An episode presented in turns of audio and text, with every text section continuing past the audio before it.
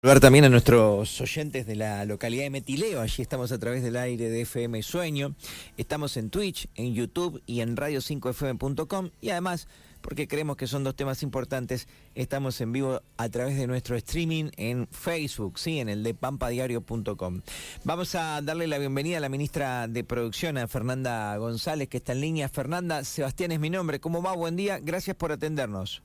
Hola, ¿qué tal Sebastián? Buen día para vos, para tu equipo y para toda la audiencia. Bueno, muchas gracias por charlar con nosotros. El, tema principal que, motivó este pedido de entrevista es el fideicomiso que se anunció para Mamú. Eh, yo recién decía, Mamú es un producto que hoy casi no necesita presentación, muy, muy interesante su surgimiento y además por su calidad. Y yo decía también que, mm, al menos en los conocimientos limitados que uno tiene, eh, yo lo que entendí con este anuncio del fideicomiso es que permitiría agrandar todo, la estructura mm, jurídica, pero también la de producción, de producir más, que haya más mamú en la pampa para minoristas y mayoristas. ¿Es eso, ministra? Mira, Sebastián, sí, un poco se apunta a eso. Eh, usted recuerde que esto arrancó, se inauguró a fines del 2018, la gestión del ingeniero Berna. Es un proyecto eh, que se, hace dentro de, del CERET, que el CERET em, eh, tiene la, su funcionamiento es a través de la administración de una asociación simple, una cooperadora simple, una asociación simple, entonces, eh, que tiene, que formamos parte de dos ministerios, que trabajamos fundamentalmente, está bajo la órbita del Ministerio de Educación, y en ese momento el gobernador Berna, a través del, del doctor Ricardo Moralejo, que era el ministro de la Producción, empiezan a trabajar esta propuesta de crear esta planta piloto. Ahí ya había algo, ustedes si pasaban por el parque industrial había una infraestructura, y bueno, la idea fue poner en marcha eso que ya había, con adquiriendo equipamiento y demás, contratando más gente para, para el trabajo de la planta, y se empezó a producir el alimento y también en, fue todo un periodo de aprendizaje, a elaborar productos que como por ejemplo yogur en la provincia de La Pampa eh, ya nuestras plantas no lo hacían, entonces bueno, también trabajar con la leche, con el dulce de leche, que sí lo hacen otras plantas y son de excelente calidad también.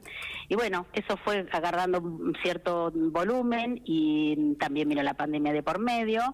Y entonces, bueno, ya ahora estamos en una etapa, si uno quiere crecer, en como vos decís, si queremos llegar a toda la provincia, si se quiere aumentar la producción, necesitas otra estructura administrativa eh, que también eh, maneje otro, ya va a manejar otro tipo de recursos, de volumen y demás.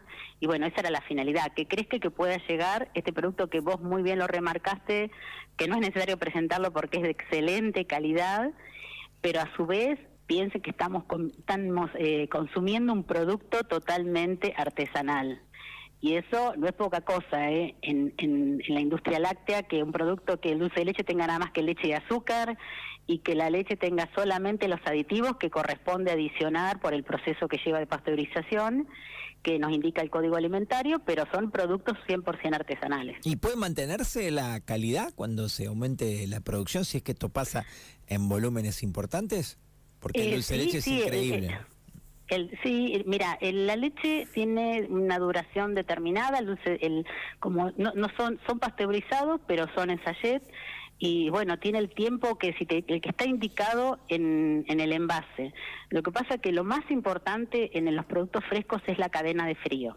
De, eh, cuando se hace la distribución se entrega a la temperatura que corresponde y, y, tiene que continuar con una temperatura determinada. En algunas situaciones, hace unos años atrás, había algún inconveniente que por ahí no sé, si vos no continuás la cadena de frío o, o mismo uno cuando va al supermercado que no deja para el final lo frío y lo compra al principio y andás dando vueltas por un supermercado, eh, ya empieza a cambiar, a modificarse la temperatura de los productos eh, frescos.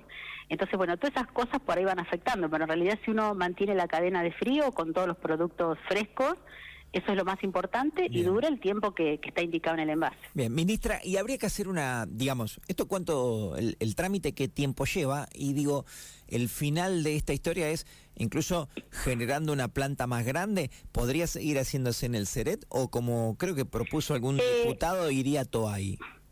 Eh, mira, en principio con la infraestructura que tenemos, eh, podemos eh, aumentar la producción con la infraestructura y con la capacidad que tenemos. No sería necesario eh, aumentar la producción. Sí es muy interesante eh, en los fundamentos de, la elevación del proyecto que hizo el señor gobernador, eh, se, se, menciona las cuestiones que otros legisladores también han propuesto, como bueno, la creación de la ley de góndola pampeana, de que tengamos nuestros productos pampeanos presentes en la góndola, también eh, se, toman todas esas cosas, lo que propuso el diputado Rojas, teniendo en cuenta de que, de, que llegue también, todo apunta a que llegue a más pampeanos este producto.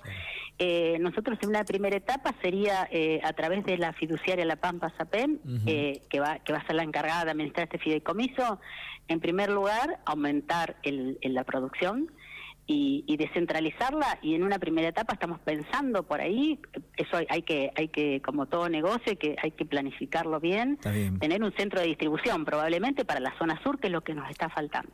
Entonces, en un principio avanzaríamos con algo pensando en cómo mejorar la distribución hacia toda la provincia y eso se irá viendo a medida que, que se vea también eh, el consumo. No, no, no, no estamos en condiciones de decir vamos a hacer una planta nueva. Primero hay que eh, arrancar con esto, empezar a producir y después se irá viendo cuál será el próximo paso que se va a, seguir. Me, parece que Mamú tiene algo muy importante, si bien acá hay un eh, fin también, si se quiere, solidario, social, pero Mamú, como cualquier producto de venta, tiene a favor el saber de antemano que demanda hay, ¿no? No es un no es jugarse a ver qué pasa como un emprendedor que podría ver, che, a ver si quiere más gente mi producto.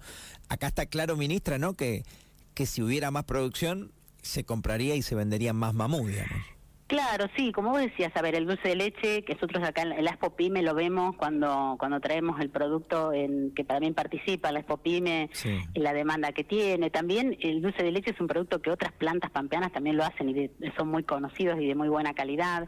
Pero bueno, los yogures bebibles, por ejemplo, no tenés otra empresa pampeana que esté haciendo yogures bebibles y realmente hay una diferencia importante de precio en, los lácteos mamú, pero también eh, en la calidad. Si ustedes comparan, a veces vos pensás que también con las marcas líderes no es, no es fácil competir con una marca líder y que ya llevan años en el, en el mercado, que tienen una cadena de distribución, tienen otra logística, otra estructura. Bueno, no es fácil desde ya, pero mm, yo creo que, que podemos intentar que, que, como vos decís, una vez que se vea la, lo, que es calidad-precio, eh, no creo que, que, más en estos momentos eh, se dude, pero es un producto que en los lugares que se entrega tienen salida y, la verdad que eh, yo tengo que nombrarlo, nobleza obliga, al director del CERET, a Juan Manuel Bello, que fue que está desde los inicios de este proyecto, que le ha puesto todo porque realmente eh, es súper dedicado y todo el equipo que trabaja dentro de la planta eh, realmente tienen un gran compromiso con esto y siempre están pensando en ideas nuevas, en líneas nuevas que, que se pueden llegar a hacer eh, la verdad que tengo que felicitarlos porque han hecho un trabajo excelente para, para tener lo que tenemos hoy, realmente llevó un tiempo y realmente hay que destacarlo. Eh, ¿Esto también genera, generaría más mano de obra, digamos, se necesitaría más gente? Eh, ¿Serían oportunidades de laburo? Mira, nosotros, sí, sí, nosotros el, el, en este momento son aproximadamente 10 personas eh, que son que corresponden a la planta. Como vuelvo a lo anterior, el CERET está desde antes, es un lugar que se comparte entre el Ministerio de la Producción, eh, es principalmente corresponde al Ministerio de Educación, participa el Ministerio de la Producción porque también hablamos de hay un proyecto hortícola de, de transferencia de tecnología, participa el INTA también, Pro Huerta. Y, también a veces algunos algunos agentes públicos que se desempeñan ahí comparten tareas y que también colaboran con la administración, con la parte de ventas, así que eso tenemos que ver ahora cuando cambie la figura cómo continúa y en el caso de, que tengamos que aumentar la producción es una va a ser una pyme que, que realmente si, si necesita ojalá sea así seamos también eh, generemos más puestos de trabajo. Está bien. Mientras charlaba con, con, usted eh, y surgió la, la, la palabra Expopymes, un evento que nos gusta mucho, nosotros vamos siempre de acá, eh, había, estuve buscando, googleando así rapidito, pero la verdad es que no lo, no lo encontré hace, no, de más, no hace mucho tiempo, hablamos acá en exclusiva con el gobernador Sergio Silioto que yo quería buscar la nota para, para dar la, digamos, darle las palabras literales, ¿no? El textual real. Pero me dijo que había una posibilidad de hacer al menos una parte de la Expo Pymes acá en Pico para Zona Norte. ¿Avanzó eso, ministra, o no se habló más del tema? Eh, no, lo estamos, estamos tratando de, elevarle una propuesta al gobernador. Eh, él lo que dijo que la, las Pymes, desde que desde sus inicios, en la gestión del ingeniero Berna, arrancó y se fue haciendo cada dos años. Eh, la pandemia eh, no, nos pasó que la hicimos dos años seguidos por esta cuestión de, del confinamiento y bueno, que no se podían hacer eventos. Y una propuesta que, hizo el gobernador, que lo comentó el día de, la inauguración de la Expopime, es esto de descentralizarlo, pero pensando fundamentalmente en el año alterno. Entonces, la idea es el, el, evento con la magnitud que tiene, que vos has estado, que lleva, te digo la verdad, lleva muchos meses de trabajo porque eh, de preparación, porque uno tiene que asegurarse y también el Consejo Federal de Inversiones, que es el que el que hace la provisión de todo lo que es la infraestructura de carpas y demás, ya tienen que hacer sus licitaciones, así que siempre se arranca septiembre, octubre, ya estamos pensando qué se va a hacer y cómo se va a arrancar para ya definir la fecha, hablar con el CFI y empezar a convocar a las empresas. Y la idea es la propuesta que tenemos que elevarle al gobernador, charlarlo con él, es ver si eh, qué localidad va a ser la localidad alterna, qué, cuáles de los de los caminos que estuvieron presentes ahí vamos a tener en cuenta para, para tener en el año alterno. Eh, acuérdate que había caminos que tenían que ver con, con cuestiones de, vivienda, otros de alimentos, de ciencia y tecnología, eh, bueno, varios rubros. Entonces, bueno, ver eh, cómo lo armamos y en qué localidad. Pico, obviamente puede ser una opción, y pero está bueno que, podamos llevar una, una, aunque sea una muestra más pequeña al, al interior de la